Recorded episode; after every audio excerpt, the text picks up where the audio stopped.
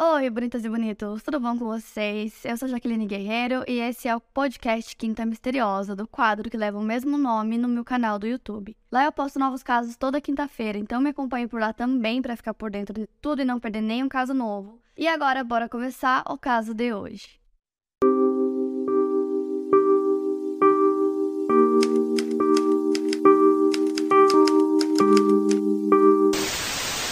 Jacqueline Sue Jones, apelidada carinhosamente de Jack, nasceu no dia 7 de junho de 1965 em Springfield, no condado de Greene, Missouri. Jack era a filha mais nova de Leslie Roscoe Jones e Shirley Lorraine Davenport Jones. Ela tinha quatro irmãs mais velhas, Joyce, Jean e Janice. Mesmo nascendo em Springfield, ela e sua família moravam na pequena cidade de Nixa, localizada no condado de Christian, também no Missouri. É uma cidade que está na região de Ozark e os condados de Christian e Greene são vizinhos, ficando a poucos quilômetros de distância um do outro. Jack cresceu em volta de pessoas que gostavam muito dela. Durante seu ensino médio, ela foi cheerleader e era considerada uma garota popular na pequena cidade. Todos a conheciam e ela tinha muitos amigos e amigas. As cidades da região sul do Missouri costumam ter festivais anuais temáticos e Nixa não era diferente. Lá eles promovem anualmente o chamado Sucker Day Festival, celebrando o peixe suckerfish, bastante comum em águas doces norte-americanas. Durante sua juventude, a Jack foi campeã de um concurso de beleza associado a esse festival. Quem a conhecia via que ela era uma jovem linda e charmosa, com o que pode se chamar de uma alma feliz. Ela trabalhava em um restaurante local chamado NLA Café e os clientes regulares a adoravam. O restaurante ficava ao lado de um celeiro que comumente fazia leilões de gado. Era nesse celeiro que Cody, o namorado da Jack, trabalhava. O Cody era alguns anos mais velho do que ela e ele era um jovem bastante quieto. Quando começou a se relacionar com ela, ele estava em meio a um processo de divórcio não finalizado e a jovem se apaixonou perdidamente por ele. Então, assim, os clientes que frequentavam esse restaurante que ela trabalhava eram geralmente vaqueiros que entravam no estabelecimento com suas botas sujas, sujando todo o local, mas tanto a Jack quanto suas colegas sempre os atenderam com um grande sorriso no rosto. Segundo uma amiga e colega de trabalho da Jack chamada Sonia Bodenhammer, elas costumavam muitas vezes flertar com esses homens. Então, indo para o dia 17 de junho de 1985, a Jack tinha recém completado 20 anos de idade e de todas as suas irmãs ela era a única que ainda morava com os pais e naquele dia tinha muita neblina na cidade. Entre 5 e 6 horas da tarde, a Jack liga para uma amiga dela chamada Lisa Thompson e pergunta se a amiga pode buscá-la no trabalho depois que o turno dela terminasse, por volta das 9 ou 10 horas da noite. Só que como tinha muita neblina naquele dia, a mãe da Lisa não permitiu que ela saísse de casa porque ela achou que tinha muita neblina e ia ser perigoso para ela dirigir, então ela não permitiu que a filha saísse para buscar a Jack. Então, no final do turno da Jack naquele dia, ela sai do estabelecimento e fica conversando com o Code, o namorado dela, na parte de fora. E a amiga dela, Sônia, que trabalhava no mesmo local, lembra perfeitamente de ver ela conversando com o Code, porque enquanto isso ela estava fazendo a limpeza do estabelecimento. Depois de terminar a conversa com o namorado, ela se despede dele e, já que a amiga não foi buscar ela, ela foi embora no próprio carro. Então ela entra no carro dela, era um Camaro preto com bancos vermelhos. Era o primeiro carro dela, ela tinha comprado naquele verão e todo mundo sabia que o carro era dela, porque na placa tinha o nome dela, dizia Jackie One. E depois de sair do local, ela para em uma loja de conveniência, uma 7-Eleven, para comprar dois itens que nunca faltavam na bolsa dela, que eram spray para cabelo e cigarro. Por volta das 6h20 da manhã do dia seguinte, do dia 18 de junho, o carro da Jack foi encontrado em uma rodovia. Uma ligação foi feita para o 911 que repassou o chamado para o xerife do condado de Christian, chamado Dwight McNeil. Ele tinha 33 anos na época e ele era novo no trabalho, estando há poucos meses no cargo. O xerife morava a pouco menos de 7 quilômetros de distância do local e chegou rapidamente à cena. Em um primeiro momento, quando pessoas próximas da Jack foram avisadas que o carro dela tinha sido encontrado, é, ninguém ficou muito preocupado. É, a irmã dela, por exemplo, acreditava que ela tinha ficado sem gasolina e tinha abandonado o carro lá, enquanto a amiga dela, Lisa, acreditava que ela poderia ter passado a noite com alguma pessoa e por isso que o carro dela estava lá. Mas não era algo tão simples assim. Logo que o xerife chegou, é, ele começou a analisar o carro e ele percebeu que a porta do carro estava entreaberta e que a chave estava dentro e que também tinha sangue espirrado no banco. Dentro do veículo também tinha uma calça jeans que estava com uma das pernas ao contrário, é, tinha roupas íntimas femininas dentro do carro. O volante estava torto, assim como o banco do carro, então claramente era uma cena de crime. Então, para o xerife estava claro que alguém tinha se machucado muito dentro daquele carro ou que, na pior das hipóteses, alguém tinha morrido ali dentro. O xerife decidiu pedir ajuda para a patrulha rodoviária do estado de Missouri, porque ele sabia que o que havia acontecido dentro do carro foi um ato de muita violência. E ele estava até preocupado em encontrar o corpo da Jack dentro do porta-malas. Ao mesmo tempo que ele tinha esse grande medo, ele acreditava que ela ainda poderia estar viva lembrando que ele era novo na profissão. Eles aguardaram a patrulha chegar para abrir o porta-malas e quando fizeram isso não havia corpo, mas havia um macaco de para-choque solto e ensanguentado. Havia muita pressão em cima da polícia para que eles encontrassem a Jack, e o xerife era amigo dela, da família dela, então o caso acabou se tornando algo pessoal para ele.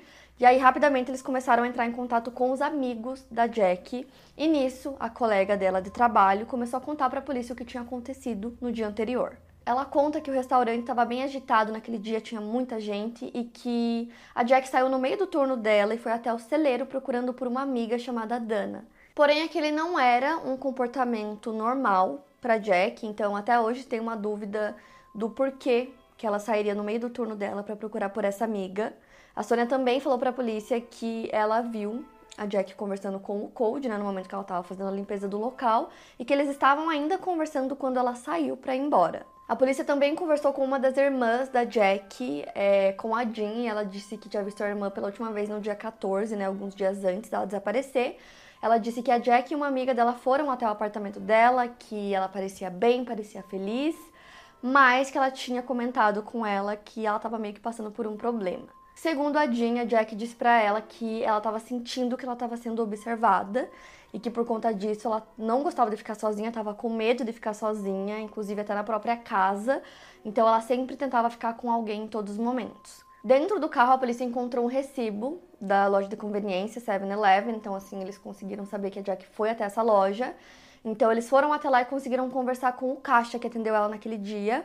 E ele disse que se lembrava dela e que ela parecia normal, que ela não parecia estar nervosa, nem assustada, nem nada do tipo. Ele disse inclusive que ela parecia que ia sair da loja e ir direto para casa, que ficava a cerca de 5 minutos do local. O xerife convocou a população de Nixa para ajudar nas buscas pela Jack, assim como toda a região de Ozarks. Nix era cercada por campos e fazendas. A população realmente se mobilizou e centenas de pessoas ajudaram. Nesse momento, os pais da Jack estavam desolados e só queriam que ela fosse encontrada. Poucos dias depois, no dia 21, o jornal Springfield Leather and Press, que existia na época, publicou um artigo descrevendo as similaridades entre o desaparecimento da Jack Jones com outro caso de desaparecimento também ocorrido em Nixa. O artigo se referia a um caso de desaparecimento ocorrido mais de 15 anos antes e se tratava de Carol Blades, uma dona de casa de 20 anos que tinha desaparecido no dia 15 de dezembro de 1969. A Carol foi vista naquele dia enquanto comprava biscoitos em um mercado local e posteriormente enquanto lavava suas roupas em uma lavanderia. Quando ela desapareceu, suas roupas ainda estavam na máquina de secar. Mais tarde, o carro dela foi encontrado na mesma rodovia que o da Jack. Na época do desaparecimento da Carol, o então xerife responsável relatou à mídia que ele acreditava que a Carol havia desaparecido por vontade própria. Os detetives do caso não coletaram impressões digitais no veículo. Cerca de um ano depois do desaparecimento, no Natal de 1970, o corpo dela foi encontrado em um campo, mas ninguém nunca foi acusado. Algumas pessoas acreditavam que o caso poderia ter alguma ligação com o serial killer Mark Allen Smith. Voltando ao caso da Jack, amigos e familiares ainda tinham esperanças de que ela seria encontrada viva, então os policiais decidem conversar com uma das últimas pessoas que tinha visto a Jack, o seu namorado Cold. Ele alegou que ele estava em casa sozinho no momento que ela desapareceu e não tinha ninguém que confirmasse esse álibi dele. Porém, ele nunca foi considerado um suspeito porque eles tinham uma relação saudável, ele não tinha nenhum histórico de comportamento violento ou ciumento em relação a Jack. Quatro dias depois do desaparecimento, no dia 22 de junho, os pais da Jack recebem uma ligação. Era um amigo deles dizendo que eles tinham encontrado ela. Então, esse amigo deles e um outro pescador estavam acampando no lago Springfield quando eles viram um corpo boiando na água. Era o corpo de uma mulher, estava sem as roupas. Imediatamente eles reconheceram que era Jack e acionaram a polícia. O local onde o corpo foi encontrado ficava a cerca de 7 ou 8 quilômetros de distância do local onde o carro dela foi abandonado e mesmo que o pai dela, né, já soubesse da notícia por telefone, o xerife foi até a casa deles para dar notícia também. As autoridades não permitiram que os pais vissem o corpo da Jack no estado que ele tinha sido encontrado, então eles só mostraram alguns anéis é, da Jack para eles, para que eles pudessem reconhecer. Pelo que se podia observar, ela tinha sido espancada, o que poderia explicar é, a calça jeans ensanguentada dentro do carro. Também havia um ferimento maior no lado direito da cabeça dela, e a autópsia determinou que ela havia morrido por um trauma contundente na cabeça. O exame mostrou que ela foi atingida inúmeras vezes e os ferimentos eram compatíveis com o macaco que tinha sido encontrado dentro do carro. As condições do corpo indicavam que ela havia sido morta na noite anterior ao seu corpo ser jogado na água. Como o corpo foi encontrado sem roupas e as roupas íntimas dela foram encontradas dentro do carro, a polícia suspeitava que o motivo inicial à sua captura teria sido por conta de abuso. O material vaginal foi coletado e posteriormente foi confirmado que havia presença de sêmen. Quatro dias depois do corpo ter sido encontrado, o funeral da Jack aconteceu no Nixa High School e muitas pessoas compareceram. A polícia gravou várias imagens no local porque eles queriam observar todas as pessoas que tinham comparecido para ver se alguém tinha algum tipo de comportamento suspeito. Depois do funeral, os policiais voltaram a conversar com pessoas próximas da Jack. Eles conversaram também com várias pessoas que trabalhavam no restaurante, clientes regulares. Eles passavam o dia todo falando com pessoas, era uma entrevista atrás da outra. Durante essas conversas, os policiais voltaram a atenção para um dos clientes regulares do restaurante. É, segundo os colegas da Jack, ela tinha medo desse homem e ele dava em cima dela de maneira constante. Ela já tinha tentado afastar ele várias vezes mas ele ficava insistindo, ele levava presentes como chocolates e flores para tentar agradá-la. Então a polícia vai atrás desse homem para conversar com ele e descobrem que não tinha como ele ser um suspeito, já que no dia em que ela desapareceu, ele estava preso em uma cadeia próxima. Então ele foi descartado e ele não foi nem identificado, assim, eles não falaram qual era o nome desse homem. Com o objetivo de obter mais respostas, o xerife disponibilizou uma linha de telefone direta para que as pessoas telefonassem para ele, dessem dicas, falando sobre algum comportamento suspeito que tivessem observado ou qualquer coisa que pudesse efetivamente ajudar na investigação. Essa linha ajudou porque dois homens que estavam abastecendo seus carros na noite do desaparecimento no posto junto à conveniência observaram uma caminhonete estacionada no estacionamento de um banco que ficava do outro lado da rua da conveniência. A caminhonete chamou a atenção dos homens justamente por suas características distintas, já que era um Chevrolet Cheyenne, modelo dos anos 1960, azul e branco que tinha as rodas customizadas. O xerife sabia que essa caminhonete pertencia a um homem conhecido na cidade, chamado Gerald Carnahan. O Gerald, ou Jerry, como chamavam, era filho de um proeminente dono de negócios da cidade. O pai dele estava envolvido em diversos negócios bem-sucedidos e tinha uma fundição localizada a menos de 2 quilômetros ao sul do restaurante onde a Jack trabalhava. No dia 28 de junho, seis dias depois do corpo da Jack ter sido encontrado, o Jerry foi entrevistado pela polícia. Ele admitiu que conhecia a Jack porque ele frequentava o restaurante onde ela trabalhava. Quando a polícia comentou que a caminhonete dele tinha sido observada por mais de uma testemunha próxima ao 7-Eleven na noite que ela desapareceu, o Jerry negou completamente que estivesse no local, dizendo que estava em casa naquela noite. As testemunhas teriam visto seu carro entre 10 e meia e 11 horas daquela noite, mas ele disse aos policiais que havia saído para comer com a sua enteada Sarah Collins, de 19 anos, e que havia chegado em casa por volta das 10 da noite, não saindo de novo depois disso. Mas como a caminhonete foi vista, apesar de ele ter negado, ele foi imediatamente considerado um suspeito. No ano em que o caso aconteceu, 1985, o Jerry era um homem de 28 anos, casado, ele tinha essa enteada adolescente, ele trabalhava na empresa de alumínio do pai dele, então podia-se dizer que ele tinha uma vida bem confortável. Mas o Jerry foi descrito por colegas de trabalho e outras pessoas também como um homem manipulador. Eles diziam que ele sempre encontrava uma forma de conseguir o que ele queria. Conversando com essas pessoas, eles descobriram também que ele tinha vários episódios de raiva geralmente por coisas muito pequenas, como por exemplo alguém estacionar na vaga dele. O Jerry não era considerado uma pessoa querida, mas ele era protegido pelo dinheiro da família e pela importância da família dele na comunidade. A esposa do Jerry não estava na cidade no dia que a Jack desapareceu, ela tinha saído para uma viagem de negócios, e a enteada do Jerry, a Sarah, confirmou o álibi dele dizendo que ele realmente estava com ela na casa. A Sarah alegou que os dois tinham saído para comprar comida, mas que depois disso eles tinham se separado para fazer coisas distintas, mas que a partir das 10 da noite os dois estavam em casa e que o Jerry não teria saído depois desse horário. A Sarah jurou para a polícia que ela saberia se o Jerry tivesse deixado a casa naquela noite.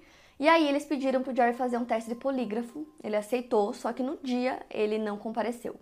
Então, assim, mesmo com essas alegações e com o álibi dele, com a confirmação da Sarah, ele continuou sendo um suspeito porque várias pessoas viram ele próximo do 7-Eleven, então eram testemunhas distintas que conversaram com os detetives de forma separada e eles não tiveram acesso aos demais testemunhos. Então nenhum deles sabia que outras pessoas também tinham visto a caminhonete, que como eu falei, era muito distinta pela sua cor, por ter o pneu, né, personalizado e tudo mais, e várias pessoas viram a caminhonete do Jerry. Além disso, no dia em que o Jerry foi interrogado, a polícia percebeu que haviam ferimentos de defesa nas suas mãos. E aí a polícia foi conversar com amigos próximos da Jack e descobriram que ela tinha trabalhado por um curto período de tempo na empresa da família do Gary e que ela mesma tinha pedido demissão depois das investidas inconvenientes dele.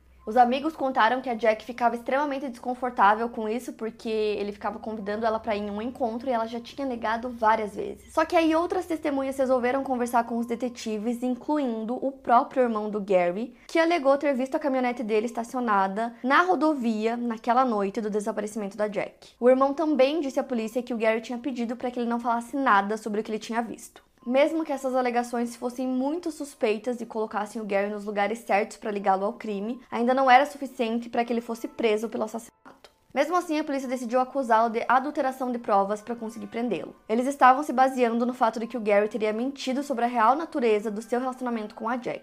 Dessa forma, eles esperavam mantê-lo sob custódia, mas quando eles foram prendê-lo, ele já estava em um voo para Los Angeles com planos de voar para Tailândia. Seu pai havia recentemente comprado uma fundição lá, então seria o local perfeito para ele ir ficar até que a poeira baixasse. Só que ele foi preso no aeroporto antes de embarcar no voo internacional, mas a acusação de adulteração de provas não foi o suficiente. O advogado do Gary argumentou que a polícia não tinha evidências físicas que comprovassem tal delito. De qualquer maneira, o juiz responsável pelo caso sentiu que não haviam evidências suficientes perante a lei para que ele fosse realmente acusado de adulteração de provas, então a acusação foi retirada. A Sarah acabou enfrentando acusações de falso testemunho e acabou sendo considerada inocente. Ao que se sabia até aquele momento, não haviam evidências suficientes para acusar formalmente Gary pelo crime. Na época não tinha nenhum outro suspeito viável a não ser ele, e como ele não tinha sido acusado, o caso acabou esfriando. Já no ano seguinte, 1987, o carro de uma jovem chamada Debbie Sue Lewis foi encontrado abandonado próximo ao local onde o Camaro da Jack tinha sido encontrado em 1985. Assim como o carro da Jack, o veículo da Deb estava com as portas abertas e os pertences da jovem permaneciam dentro do carro. A Deb tinha 31 anos e no passado já havia sido interesse amoroso do Gary. Na noite em que ela desapareceu, Gary foi visto no mesmo bar em que ela estava.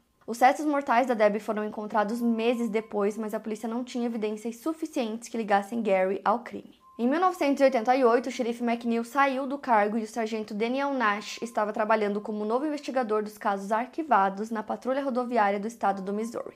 Ele tomou a frente da investigação do caso da Jack e queria que a amostra coletada fosse usada para montar um perfil de DNA, mas eles tinham medo de estragar a amostra, que era bastante limitada. Ao longo dos anos, o Gary era de alguma forma lembrado ou ligado a desaparecimentos e crimes. Um exemplo disso seria outro caso de desaparecimento de uma jovem de 24 anos chamada Cal Ann Workman. Ela desapareceu em 1989 enquanto cortava a grama de um cemitério em Dogwood, uma pequena cidade no sudoeste do Missouri.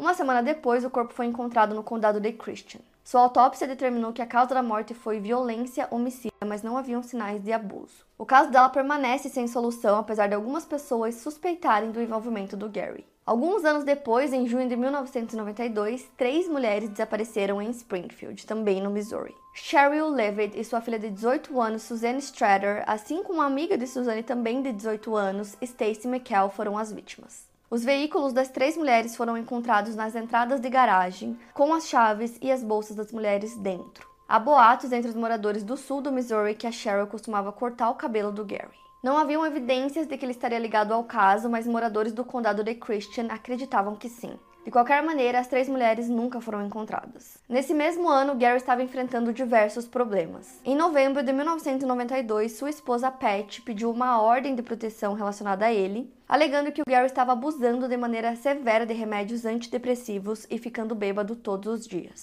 Segundo ela, ele cambaleava pela casa e sempre estava carregando uma arma. Ela disse que ela foi atacada por ele uma vez usando um ferro e que ele também tinha passado por cima do pé dela com um carro. Ele também jurou que não a mataria porque com uma morte rápida ela não sofreria o suficiente. Ele também disse na frente dela que ele gostaria de passar para ela uma infecção sexualmente transmissível. Então ela entrou com um pedido de ordem de restrição, que logo depois foi retirado, mas ela conseguiu se divorciar dele.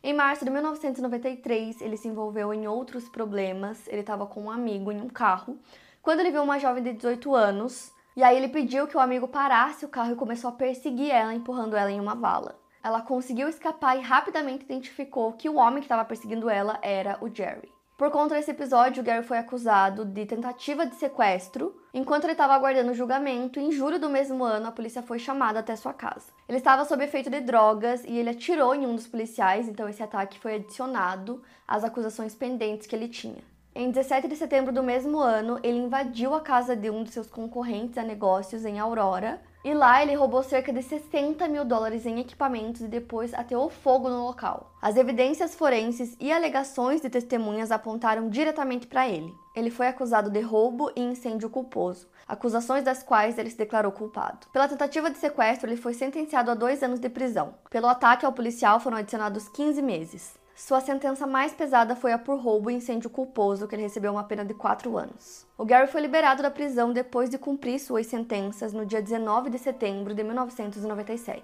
Durante esse tempo, ele permanecia sendo o principal suspeito do caso da Jack, mas não haviam evidências suficientes para que ele fosse acusado. Entretanto, o caso da Jack nunca foi esquecido. A sua mãe faleceu anos antes, em 1988, sem saber quem havia cometido o crime. O pai da Jack, por sua vez, passou décadas rezando para que a justiça acontecesse para sua filha. Em 2006, um detetive trabalhando em casos arquivados verificou que havia sido coletado sêmen na cena do crime. Essa evidência foi encontrada e o material foi enviado para testes de DNA. Dessa vez, eles acharam que valeria a pena tentar montar um perfil de DNA com essa amostra. O criminalista da patrulha rodoviária do Missouri, Jason Wyckoff, foi responsável pelos testes que iniciaram em março de 2007. Ele foi capaz de localizar um espermatozoide intacto em uma das lâminas. Mas, segundo ele, não havia DNA suficiente na célula, ele precisou utilizar um pedaço do cotonete utilizado para a coleta do material. Só a partir daí que ele conseguiu montar um perfil de DNA mais completo. O então namorado da Jack na época cedeu uma amostra do seu DNA de maneira voluntária para que o laboratório pudesse comparar, mas o material encontrado no corpo da Jack não pertencia a ele. O perfil de DNA obtido foi comparado a diversas bases de dados a que a polícia tinha acesso, mas não encontraram nenhuma correspondência.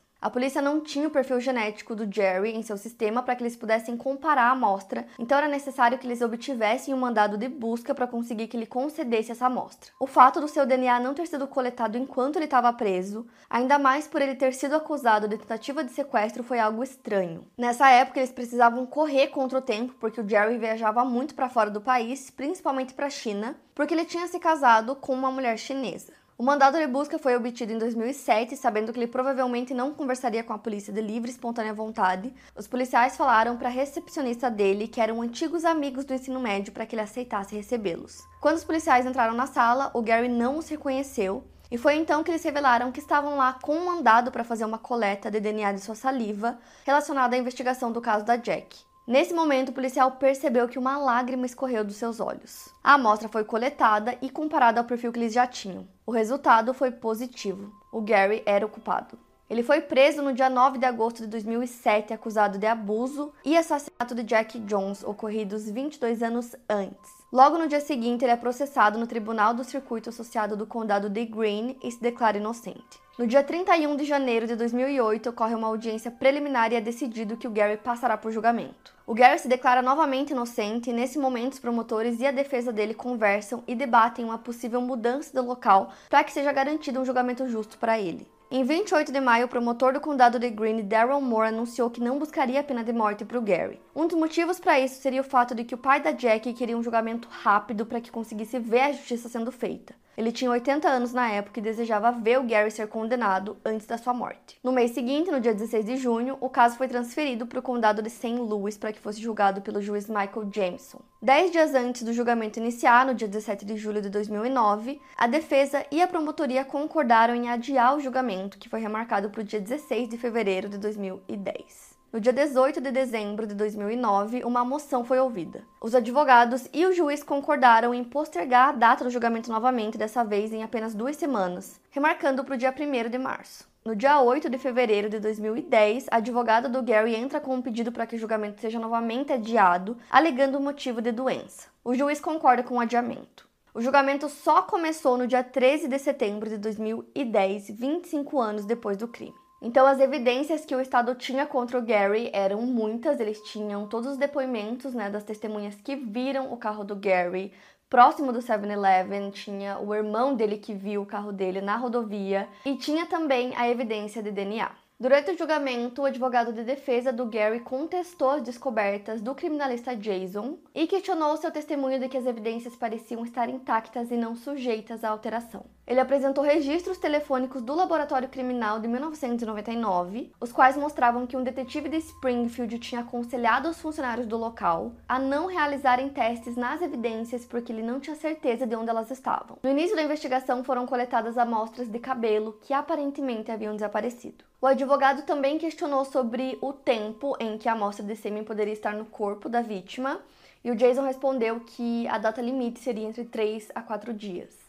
O detetive do Gary também questionou a subjetividade do resultado e se o preconceito poderia ter influenciado nas conclusões do Jason. O criminalista negou e disse que a subjetividade entraria em jogo caso houvesse mistura de sêmen, o que ele não detectou. No julgamento também foram levadas testemunhas que alegaram ter visto a caminhonete do Gary. Além deles, a Sarah, a antiga enteada do Gary, testemunhou que ela não tinha certeza se ele havia saído de casa ou não naquela noite. O Gary não testemunhou no próprio julgamento, sua então advogada preferiu que ele não testemunhasse pelo fato de ele já ter antecedentes criminais. O Gerald Carnahan foi considerado culpado de todas as acusações no dia 23 de setembro de 2010 e foi sentenciado a duas sentenças consecutivas de prisão perpétua sem possibilidade de liberdade condicional. Dois anos depois, ele apresentou uma moção com o objetivo de anular ou corrigir o seu julgamento ou sentença no caso. Sua alegação era de que seus advogados cometeram erros de não conversar com testemunhas certas e também erraram em permitir que a evidência de DNA chegasse ao júri. Outro argumento dele foi de que o Estado não conseguiu provar que os crimes ocorreram no condado de Greene e não no condado de Christian.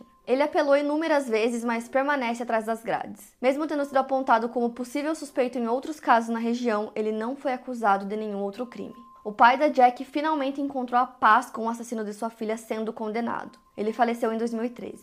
Em outubro de 2020, o Gary estava tentando novamente apelar de sua condenação, mas o juiz Michael Jameson do condado de St. Louis negou o pedido dele mais uma vez. Ele afirmou que ele teve sim a assistência necessária dos seus advogados. A decisão não marcaria o fim do caso. Segundo o promotor do condado de Greene, Dan Patterson, o Gary ainda tinha a possibilidade de apelar de sua condenação junto ao Tribunal de Apelações. Então, assim, ele continua preso, ele pode continuar apelando, é, e essa apelação pode ser negada, né, mais algumas vezes.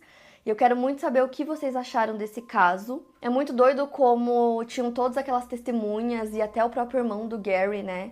É, apesar de não terem uma prova física, tinham testemunhas oculares, tinha tudo isso. E por muitos anos não foi suficiente, né, para que a prisão fosse feita. É, isso só aconteceu quando eles conseguiram comprovar aquela amostra de DNA que ligava ele diretamente ao caso. Então eu quero muito saber a opinião de vocês, me conta aqui nos comentários. E é isso, para mais casos, siga o podcast Quinta Misteriosa e aproveite para avaliar em 5 estrelas se você gostou. Obrigada por ouvir e até o próximo caso.